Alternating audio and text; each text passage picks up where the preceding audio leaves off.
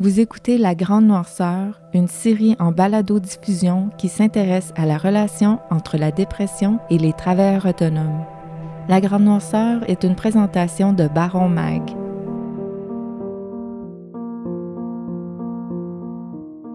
C'est comme pousser une roue sur, sur une route de garnotte, tu sais. elle a jamais assez d'élan pour avancer tout seul. Tu la pousses, puis tu pousses à bout de bras, là. Euh, j'ai fini par repogner de l'asphalte, ça va, mais ça a été long. Là.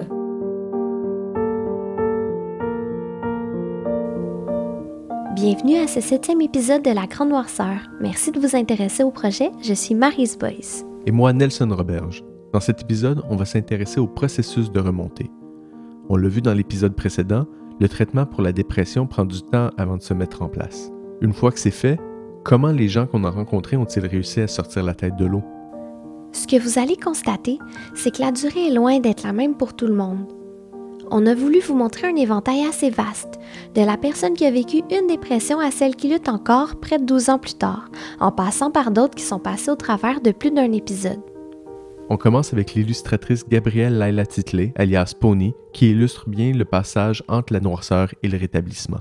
Dans nos vies, on a des moments que c'est la fin de quelque chose, ça peut sembler comme l'apocalypse, le chaos, mais ça finit toujours par être le début de quelque chose de beaucoup plus beau, ou le début de quelque chose d'autre, du moins. c'est souvent dans ces périodes-là, les périodes que ça va le, le plus mal, que tu es le plus perdu, que tu es plus près de la lumière en bout de ligne. ça a pris du temps. C'est pas comme Ah, l'épiphanie, puis la lumière est là, puis tout va bien tout d'un coup. C'est comme c'était le début de quelque chose de nouveau. C'était pas facile au début. C'était vraiment pas facile.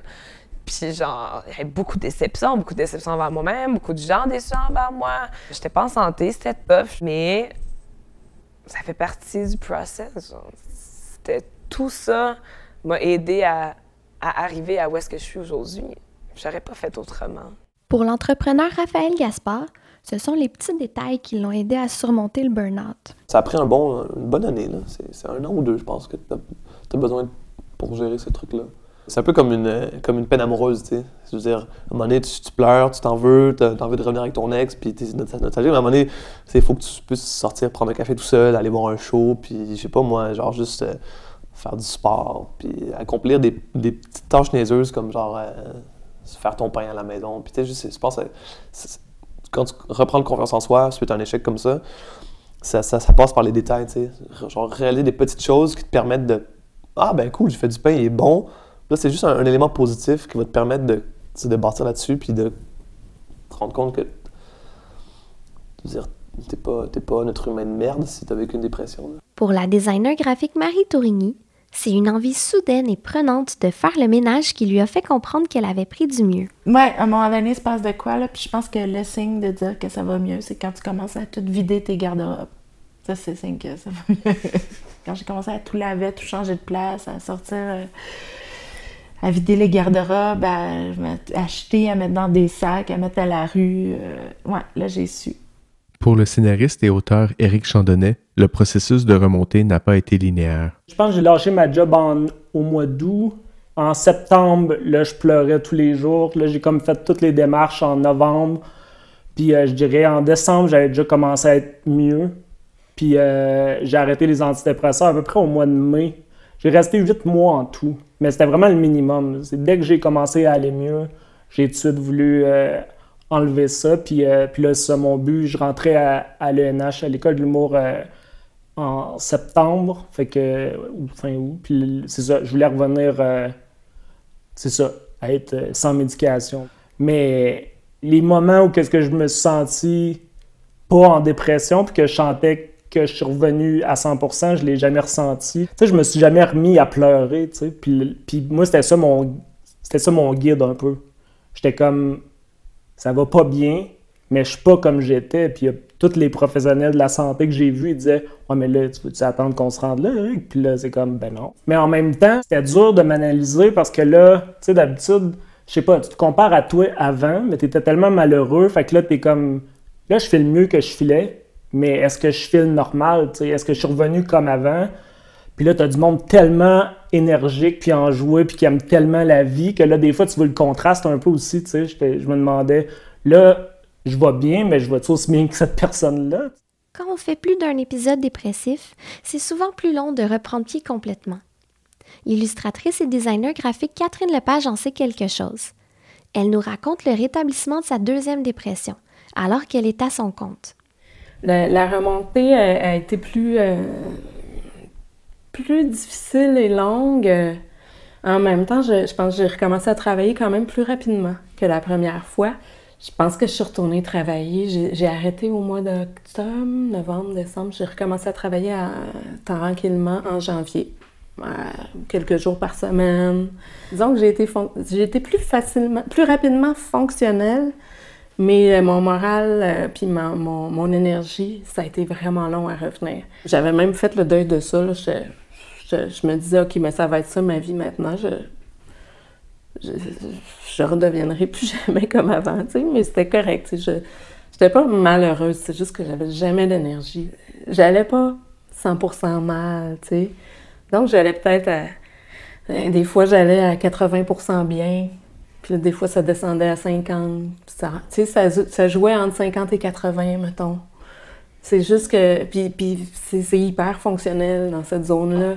C'est juste plate, tu sais. Il manque... Euh, il manque le, petit côté le fun, puis le, piquant, puis le, l'élan à un moment donné qui fait que la roue tourne tout seul. C'est comme pousser une roue sur, euh, sur une route de garnotte, là, sais. elle a jamais assez d'élan pour avancer tout seul. Tu la pousses, puis tu pousses à bout de bras. Euh, j'ai fini par repogner de l'asphalte, ça va, mais ça a été long. La guérison, ça passe donc par beaucoup de patience et aussi par une accumulation de moyens et d'habitudes qu'on met en place et qui finissent par faire effet. On vous a parlé dans les épisodes précédents des facteurs qui fragilisent la santé mentale des travailleurs autonomes.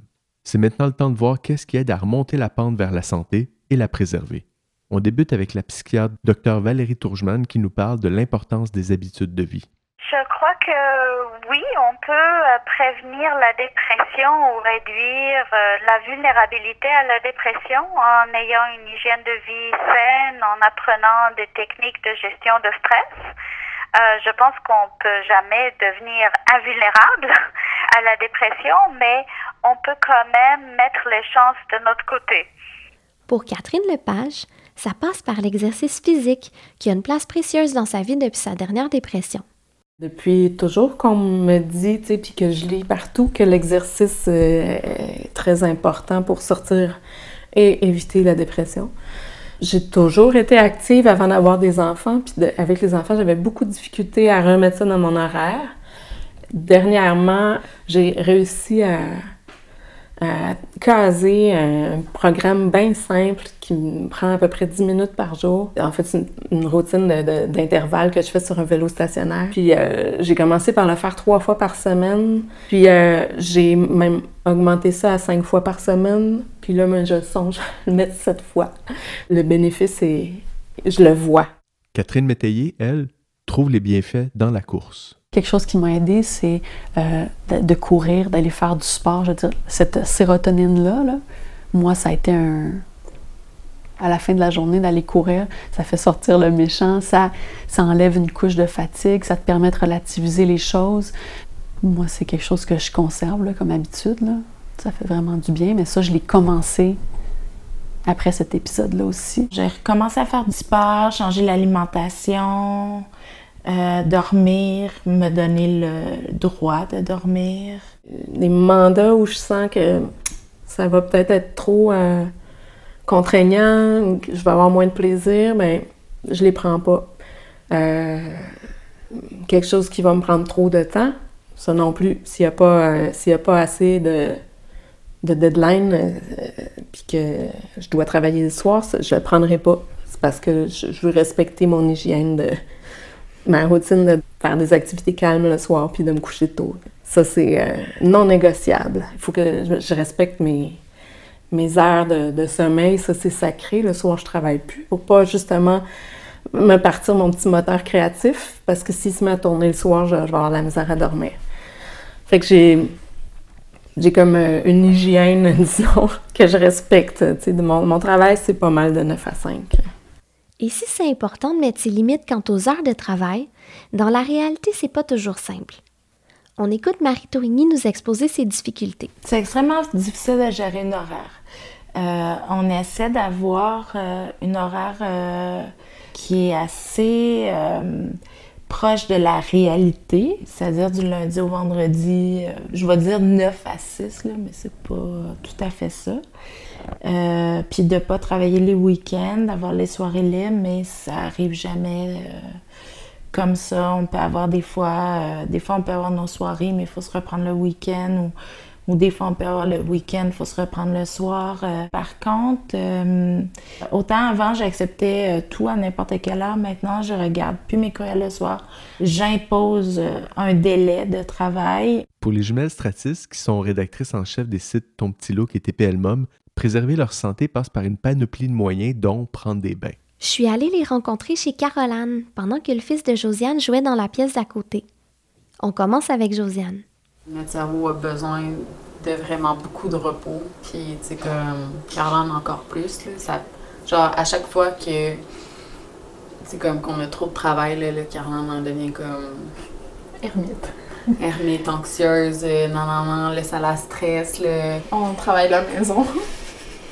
comme ça, on peut faire une petite sieste ou un petit bain. Genre une petite pause bain. Genre. Notre santé mentale, je pense que le bain est comme l'essentiel comme avec mes antidépresseurs, la psychiatre, la psychologue, ben. Marie-Hélène Pelletier est ergothérapeute et fait partie des 13% de sa profession qui se spécialise en santé mentale au Québec. Avec Noëlla Groslo et leur entreprise Ergo Travail, elle aide les gens à se maintenir ou à revenir au travail. On s'entend que le but, c'est, de se maintenir en santé à long terme. On ne veut pas les portes tournantes non plus. Puis je pense tout le temps en termes un peu de, un peu de de stade. Bon, là, il y a la section prévention, comment outiller pour exemple, les saines habitudes de vie, développer des, habiletés de gestion de stress. Là, souvent, les gens ils vont avoir recours à la pleine conscience ou le yoga ou quoi que ce soit, ils vont s'outiller euh, pour euh, mieux faire face à, l'anxiété. On écoute donc Catherine Métayer, puis Catherine Lepage, qui nous raconte comment elle dompte le stress. C'est la première fois de ma vie aussi où je me rendais à l'évidence que aller voir le thérapeute, c'est comme aller faire un jogging, c'est comme, tu sais, prendre soin de soi, c'est important pour être capable d'avoir une vie professionnelle puis personnelle qui, est épanouissante. Donc, depuis ce temps-là, euh, moi, je, parle à ma thérapeute euh, tous les mois, puis c'est devenu, euh, c'est nécessaire. Puis c'est la première fois de ma vie aussi où je me rendais à l'évidence que aller voir le thérapeute, c'est comme aller faire un jogging, c'est comme, tu sais, prendre soin de soi, c'est important pour être capable d'avoir une vie professionnelle puis personnelle qui, qui est épanouissante. Euh, c'est ça qui a fait en sorte que j'ai été capable de me réorienter, que j'ai été capable de de, mieux choisir mes contrats par la suite, de vraiment faire le bout de chemin dans le fond que, que j'avais à faire. En fait, c'est dans mon deuxième épisode dépressif, euh, les mois où j'ai pas travaillé, j'avais euh, pris une carte d'un mois de yoga illimité à un centre de yoga près de chez moi où j'allais déjà quelques fois par semaine. Ben, j'y allais à l'occasion. Disons que j'y allais pas assidûment, surtout depuis les enfants. Euh, mais là, pendant mon arrêt de travail, ça, c'est une chose que j'ai faite à, tous les jours. J'allais à un cours de yoga. C'était ma sortie que je m'obligeais à faire. C'était pas nécessairement facile de sortir de chez moi, mais au moins cette séance-là me faisait du bien. Puis euh, le, ton dans un cours de yoga aussi très calme et, empathique. Tu sais, j'ai senti beaucoup de, respect puis de d'acceptation. Euh, dans cette, euh, cet univers-là, dans ce, ce contexte-là, fait que ça m'a, fait du bien. Éric Giasson se surnomme le Yogi de Wall Street. Ancien financier à New York et à Toronto, une série d'événements l'ont poussé à la dépression, incluant la crise financière de 2008, la séparation d'avec sa femme et un cancer. Aux prises avec des pensées suicidaires, il découvre qu'une activité en particulier l'apaise. Je suis tombé comme Obélix dans Potion Magique dans le yoga. Et je passais mes journées à me répéter je vais me suicider, je vais me suicider, je mérite pas de, de, vivre, je vais prendre ma Ferrari puis je vais rentrer dans un camion remorque. Puis j'allais faire une classe de yoga, puis sans trop comprendre pourquoi, je sortais de là, puis je me disais, bon, ben, crème, c'est pas aujourd'hui que m'a smashé ma Ferrari, tu sais. On en profite pour faire une dernière parenthèse sur le suicide. Quand une personne de notre entourage prend du mieux, on va certainement se réjouir pour elle. Par contre, si cette personne-là avait des pensées suicidaires pendant sa dépression, c'est un bon moment d'avoir une conversation avec elle pour s'assurer qu'il s'agisse d'une réelle remontée et non pas de ce que les spécialistes du suicide appellent une rémission spontanée. On écoute Josiane Beaumont de Suicide Action Montréal. C'est tout à fait normal, en fait, de souhaiter que la personne aille mieux. Puis quand on voit que ça semble être le cas, c'est normal qu'on s'en réjouit parce que c'est difficile de voir quelqu'un qu'on aime euh, qui va pas bien. Euh, comment trouver l'équilibre entre euh, être content que la personne va mieux et en même temps ne pas euh, devenir parano et se poser plein de questions à savoir mais est-ce que c'est vraiment vrai ou est-ce que la personne fait semblant?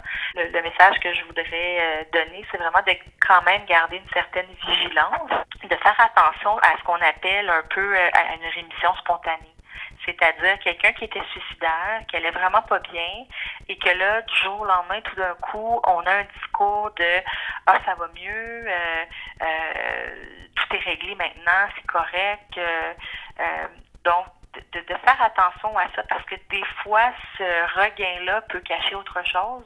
Parfois, il y a certaines personnes qui vont dire que tout va bien, que ça va mieux.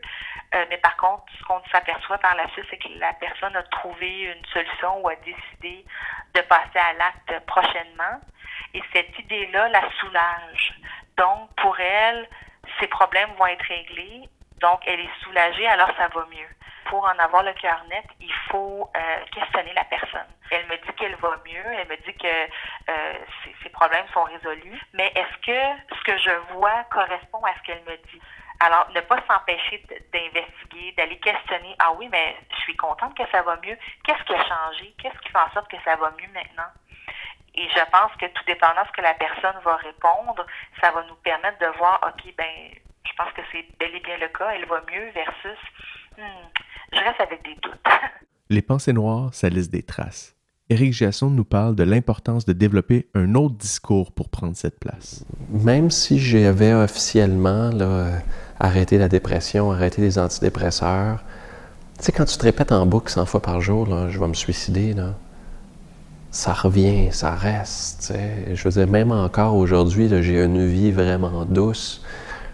Puis je te dirais, une fois par deux mois ou quelque chose, quand j'ai une petite difficulté, cette pensée-là me, me revient, parce que tu t'es entraîné à te répéter, puis tu, as utilisé ça comme, comme porte de sortie pour ne pas vivre la douleur humaine, pour t'éviter de souffrir. Moi, je suis venu ici pour faire quelque chose, puis je le sais, ça fait que je me le répète.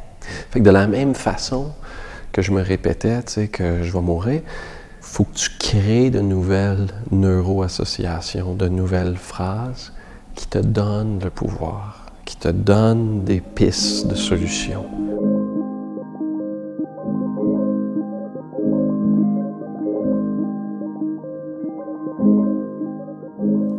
On a consacré tout un épisode à l'entourage parce que c'est un facteur important de soutien. On va s'intéresser ici à comment les gens qui ont témoigné dans la série ont fait de la place à leurs proches dans leur processus de rétablissement. Mais juste avant, on écoute Bruno Collard de l'organisme Revivre. Un des meilleurs facteurs de protection, c'est le soutien social. C'est très, très bien documenté, sachant que les travailleurs autonomes doivent faire un effort important pour s'assurer qu'ils en reçoivent. Euh, ben, ils représentent une population à risque pour ce qui est de la santé mentale. Euh, c'est vraiment définitivement quelque chose à surveiller. On écoute Catherine Lepage qui détaille ce qu'elle a dû surveiller quand elle est devenue travailleur autonome. On entend ensuite Caroline Stratis. J'étais quand même contente d'annoncer à mon médecin que je quittais, que, je donnais ma démission. Puis quand j'ai dit que je, prévoyais de travailler de chez moi, elle, m'a quand même mis en garde parce que c'est euh, pour, pour elle, elle trouvait que c'était risqué, puis que pour les gens anxieux de, travailler seul ou de rester à la maison, de pas de pas avoir d'interaction sociale, c'est quand même très risqué. Sachant ça, j'ai fait attention j'ai acheté un chien pour m'obliger à sortir, prendre des marches à tous les jours, voir, tu sais, croiser du monde, tout ça. Puis bon, j'essayais d'avoir quand même plus d'interaction sociale aussi, là, aller voir des amis, tout ça. Nous, je pense qu'on a quand même une facilité à se faire des amis dans la vie. Fait que, tu sais, avoir des, alliés à ton travail ou, tu sais, des personnes qui ont de la compassion pour toi. Tu sais, si c'est une relation plus difficile avec des boss, puis comme ça arrive tout le temps, comme d'avoir des gens de ton bord ou des gens que tu peux, genre, aller à la machine à café puis faire comme Hey, wow, beau pétage de coche, tu sais, puis là, t'es comme, tu ris un peu. t'es comme, ok, ouais, c'est pas juste dans ma tête, c'est genre. Fait que ça, ça aide beaucoup pour le travail aussi. On va maintenant entendre les résolutions que Marie Tourigny a mises en place pour reprendre le contrôle de sa vie sociale. Mais juste avant, on découvre comment l'illustratrice Gabrielle Laila a réglé son isolement. J'ai mon assistante maintenant qui est avec moi au quotidien. Ça a changé ma vie, là, tu sais. Et euh, de vraiment prévoir des moments dans la semaine que je vais comme voir d'autres gens, c'est extrêmement positif aussi. Je me suis aussi permis de prendre du temps pour moi, mais aussi de prendre du temps pour revoir mes amis. Donc, je m'étais donné des objectifs de, de voir au moins une personne par semaine, chose que je, objectif que je tiens encore. Une à deux personnes par semaine. Ça a été difficile parce que j'ai fait beaucoup de crises d'anxiété. Donc, euh, au moment où je devais voir une amie, ben, j'annulais parce que j'étais incapable. Mais quand même, j'essayais de le faire. Je pense qu'il y a beaucoup de choses qui se placent sans s'en rendre compte. Tu sais, on prend des décisions un peu comme je vais changer ça, je vais changer ça, mais ça, ça se passe jamais euh, tout d'un coup. Euh, je pense que c'est un truc qui se, qui se passe à plus ou moins euh, à plus ou moins long terme. Puis aussi, il y a des gens qu'on rencontre aussi qui nous font changer. Et si, comme Marie, c'est important de trouver des moyens de décrocher de son travail et de vivre pleinement sa vie professionnelle, c'est aussi important de trouver du support auprès de ses collègues. On a vu au deuxième épisode comment Marie et Catherine Métayer s'épaulent au sein de leur projet collectif blanc. On écoute Catherine nous parler d'un autre groupement où elle a accès à beaucoup de support professionnel. J'ai un, ami que j'ai rencontré dans une fête, puis on s'est rendu compte qu'on faisait la, même job. Les deux, on, on avait parti un magazine en étant rédacteur en chef, mais en étant travailleur autonome. Puis c'est très étrange parce que le travail de rédacteur en chef, c'est un travail qui est très englobant. Puis le faire en travailleur autonome, tu sais, en heures payées, tu sais, c'est quand même un peu étrange. Puis lui a eu l'idée euh, qu'une fois par mois, le vendredi matin, on se regroupe des éditeurs ensemble, puis on parle de nos réalités, on parle des défis de notre travail, mais tu sais, on peut parler autant de contenu que de réalité de travail autonome. J'adore ça, je trouve ça vraiment rafraîchissant de pouvoir euh, discuter avec des gens qui font la même chose que moi, puis d'être mis en contact parce que moi, je travaille dans des équipes où est-ce que les autres personnes ont toujours des métiers différents du mien. Mais là, je me retrouve à jaser avec des gens qui ont les mêmes réalités que moi. Ça me fait du bien. Dans le prochain épisode, le dernier de la série, on poursuit avec les facteurs qui aident au rétablissement. Et on se demande, est-ce qu'on guérit de la dépression? L'important, quand on ne va pas bien, c'est de ne pas rester seul. Si vous êtes reconnu dans cet épisode ou vous êtes inquiet pour l'un de vos proches, on vous invite à visiter le site de l'organisme Revive au revive.org ou encore à consulter une liste de ressources sur le site de la Grande Noirceur au lagrandenoirceur.com.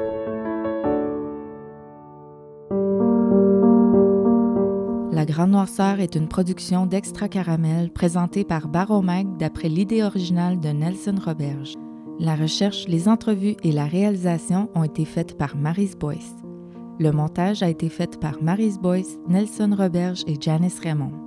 La musique originale a été créée par Marc-André Labonté de Tonson et la musique additionnelle par Christophe Lamarche-Ledoux, Matt Wigton et Be Still the Earth. Le visuel est une création de Tyler Campo avec la calligraphie de Locolo.